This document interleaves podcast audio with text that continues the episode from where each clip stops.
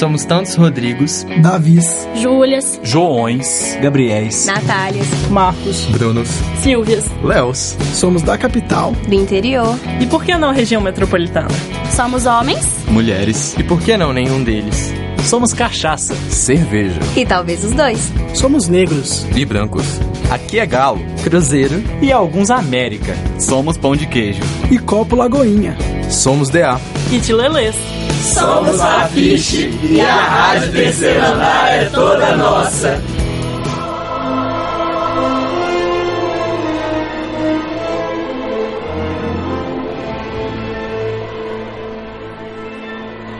Após sete livros, oito filmes e um spin-off, o universo de Harry Potter se mantém vivo no coração dos fãs através de jogos, fanfics, fã-clubes e encontros que os conectam para demonstrar seu amor pelos personagens.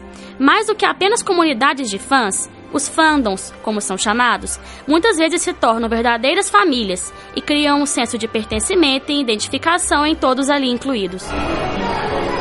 Eu acho que, de um modo geral, o grande feito de Harry Potter assim no mundo foi ter feito crianças aprenderem a gostar de ler.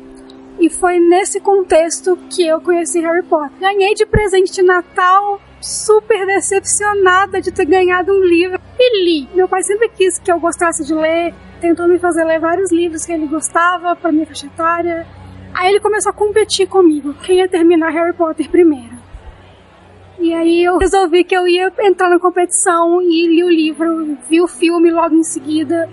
E a partir disso eu aprendi a gostar daqueles livros, de outros livros. Foi mais ou menos 2007 eu tinha 12 anos e eu fui no aniversário de um amigo. E aí eu achei o livro na casa dele, assim, no quarto dele, o primeiro livro. E aí eu comecei a ler ele mesmo na festa de aniversário. E assim, eu não consegui parar mais, sabe? E aí eu fui lendo os outros livros, também fui assistindo os filmes, o cinema contado e tal. E foi assim que começou. O fandom ele vem ali da nomenclatura do Kindle que seria o reino em português. Então seria um reino dos fãs, onde eles vão produzindo materiais complementares à narrativa é, é, principal, né? E tomando ali um senso de comunidade em torno desses interesses em comum. O fã é aquele aficionado, aquele apaixonado por alguma coisa. E quando a gente se apaixona, a gente se joga, não é? Então, sempre que a gente fala de fandom, a gente está falando de uma dimensão de afeto. Aí, nesse momento, o digital entra como um importante marco nessas narrativas produzidas por fãs, porque ele ajuda a estender essa temporalidade das narrativas. Né? Então você vê até hoje Harry Potter está rendendo aí várias fanfics eu procurei ver tudo que as pessoas desenhavam sobre Harry Potter. Eu fui ler fanfics de Harry Potter, eu fui escrever as minhas fanfics de Harry Potter. E desde então é meio que uma tradição para mim que eu leia os livros todos os anos. Todos os anos eu leio a saga de novo. O fã ele quer saber, ele quer ter acesso a esse conteúdo extra, esse conteúdo que é mais exclusivo. Talvez tenha 100 mil pessoas que estejam lá com esse conteúdo também, mas você tem aquela sensação que você é importante de que você sabe mais, né?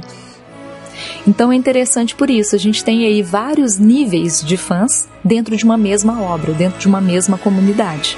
Onde é, você tem a autora que está atenta à comunidade de fãs, e aí depois eles começaram a alimentar com produtos, né? A gente vê aí o parque, a gente vê a escola de magia, a gente vê uma série de produtos que são elencados justamente para alimentar essa comunidade de fãs. Acho que a, a fã que eu conheci de Harry Potter, com quem eu mais conversava, era minha mãe. Porque ela leu os livros quando eu era criança, ela leu os livros junto com eles foram sendo lançados no Brasil. Eles iam chegando, ela ia lendo e ela gostava muito. Ela também tem essa, essa mania de ler os livros todos os anos. E aí ela fez questão de comprar uma das 500 mil edições de colecionador que Harry Potter lança de tempos em tempos que agora não importa mais a gente só consumir conteúdos, só consumir produtos ou serviços. A gente quer participar das comunidades das marcas. Então, essa participação, para ser efetiva, a gente tem que produzir alguma coisa. Né? E é interessante porque entra a questão do imaginário, aquilo que eu falei do afeto, né? Eu estou construindo a minha identidade, eu estou vendo a minha, a minha relação com o outro, o meu lugar no mundo, a partir da ótica dessas narrativas. Então eu fantasio, eu vou lá, eu crio, eu participo, eu entro, eu tô tão imersa nessa narrativa que eu entro dentro desse universo. Eu acho que a minha loucura foi ir na pré-estreia de Relíquias da Morte no cinema, fantasiada de Comensal da Morte.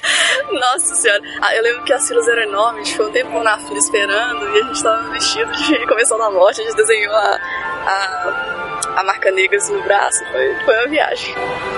Porque quando eu li o livro, eu me identificava muito com a Hermione e aquela cena dela de Cinderela, dela virar uma pessoa mais naquela cena ela tá radiante, sabe? Ela tá brilhando. E quando eu li aquilo a primeira vez, eu pensei, nossa, se ela brilhou assim, um dia eu posso brilhar também. Então, o baile de inverno, eu, pessoalmente, eu tinha um carinho muito grande com ele. A gente tentou fazer outras vezes, não conseguiu. E quando a gente conseguiu, eu resolvi fazer o vestido da Hermione do baile de inverno. E tinha um evento para organizar e eu tava lá dedicando a outra coisa, porque eu queria, eu queria aquele vestido de qualquer jeito. Ficou pronto de última hora e foi assim. Eu acho que não é uma loucura exatamente. Acho que eu nunca fiz nenhuma loucura, loucura com Harry Potter. Mas isso eu acho que foi a maior coisa que eu já fiz, talvez. Tinha o dobro da idade de Hermione no livro, tinha. Mas eu sabia que eu ia brilhar tanto quanto ela.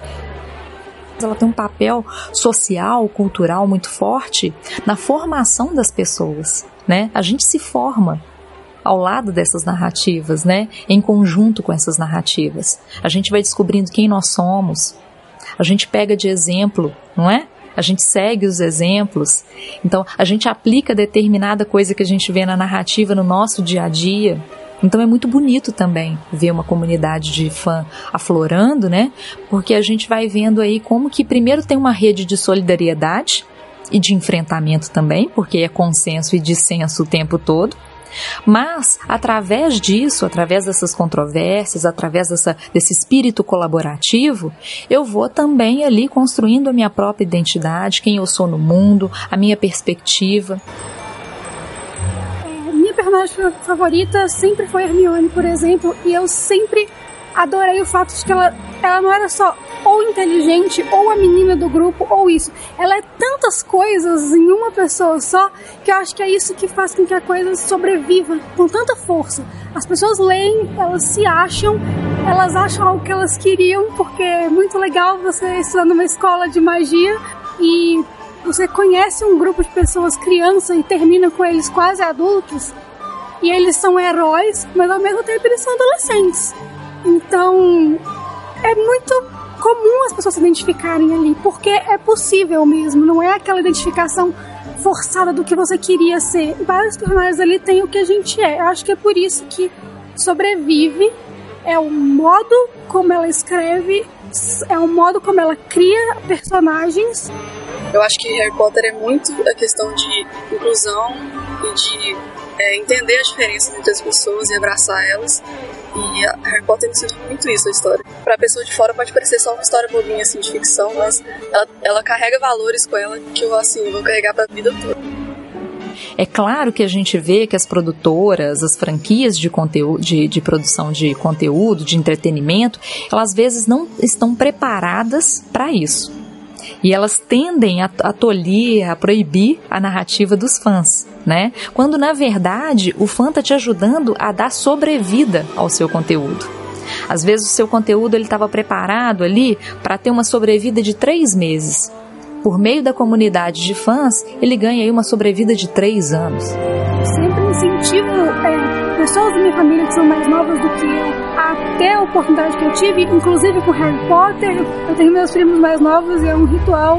Quando fizer 11 anos, eu faço questão de dar o primeiro Harry Potter deles, porque eu acho que eles precisam viver isso como eu vivi. Adolescentes muito novos e que você vê que não tem contato com uma variedade de pessoas em nenhum aspecto, porque você acaba, no nosso mundo, a gente acaba vivendo numa, numa bolha então você vive com pessoas que normalmente se parecem com você fisicamente. E aí você vê essas pessoas tendo contatos que começam com um gosto em comum. Mas você descobre um mundo de gostos em comum e um mundo de coisas que você não tem em comum, mas que você só vai ter acesso a partir de uma outra pessoa. O que eu mais gosto é isso, de ver as pessoas maravilhosas que cresceram lendo Harry Potter e que se teve influência ou não, não importa. Que importa é que são pessoas que aprenderam com aquilo em alguma coisa e são, são cidadãos melhores, mais, mais mente aberta mesmo. Acho que é isso que, que é o outro. Além de aprender a gostar de ler, é você interpretar direito o que tá né? Eu sempre procuro saber assim, eventos de Harry Potter que tem, reassisto os filmes também, às vezes releio os livros, inclusive. Só de eu conhecer também pessoas que gostam, é, mantém isso também, sabe? De eu ainda conversar sobre a saga e tal. A iniciativa saiu do nosso ex-capitão, que é o Fabrício.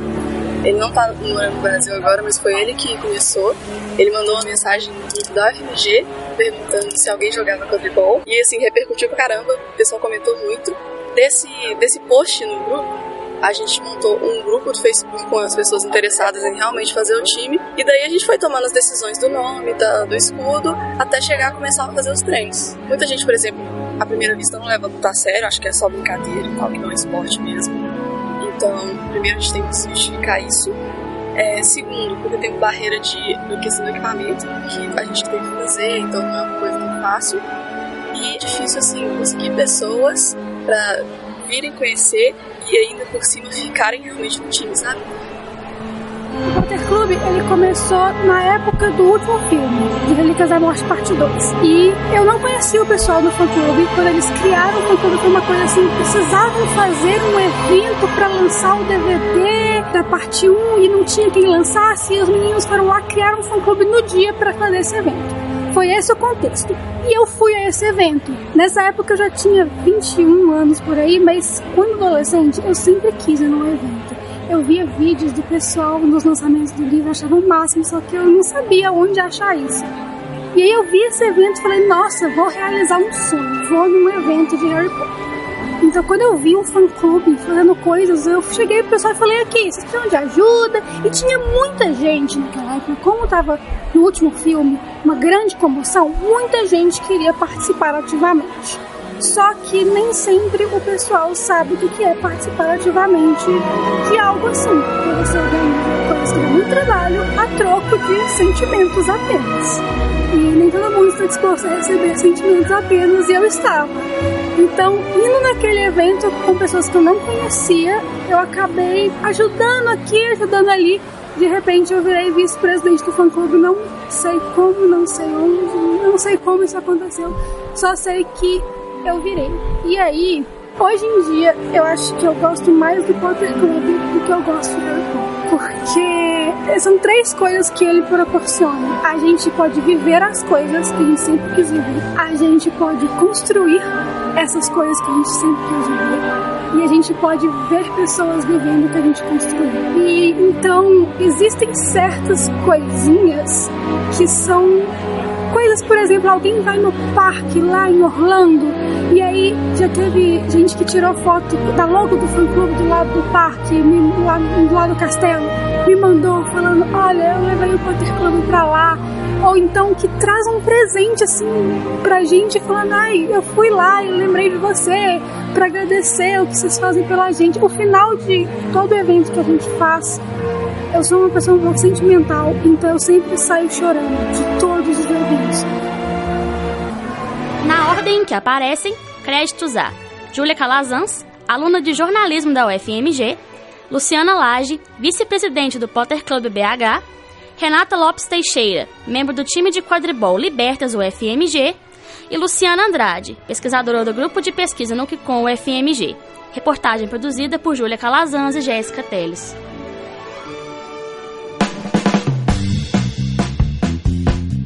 Você ouviu uma produção da quinta temporada da Rádio Terceiro Andar. Para ouvir esse e outros programas, acesse o site Rádio Terceiro Andar, ufmg.wordpress.com.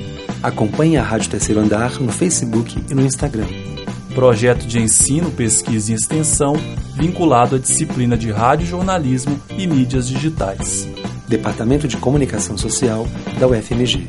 Trabalhos técnicos de Warlen Valadares e Frederico Pessoa. Coordenação geral, professora Sônia Pessoa.